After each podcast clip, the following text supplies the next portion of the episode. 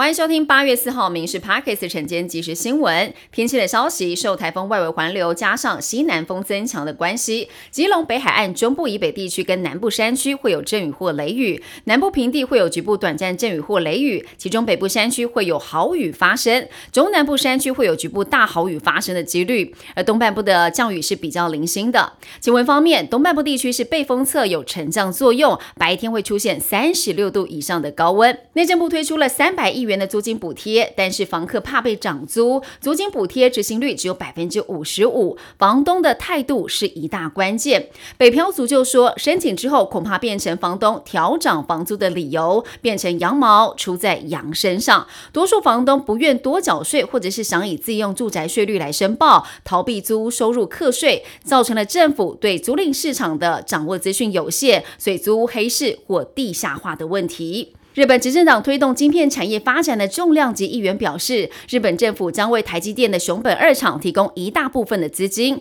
预料会达到设厂成本的三分之一。不过，这样的补助比率将会低于日本承诺提供台积电熊本一厂的半数设厂成本的补助。台积电表示，熊本二厂还在评估当中，无法对此做出回应。台湾女篮在世大运四强战遭遇了地主中国，即便第一节一度领先，但对方两百零八公分的韩旭在篮下肆虐，我国女将陷入了苦战，最后是六十一比八十三落败，无缘金牌战，只能够在周六跟芬兰来争取铜牌。台湾男子跳高好手傅兆学还有蔡维志，在成都市大运决赛同样都跳过了两公尺二零的高度。不过傅兆学第二次就跳过，蔡维志第三次才跳过，两人都分别替台湾带回了一银一铜，缔造了台湾在市大运男子跳高项目的最佳成绩。九鹏基地经传意外进行了推进制层余药销毁作业的时候，突然发生了闪燃的意外，造成四个人受伤，被转送高雄海总来做高压氧治疗。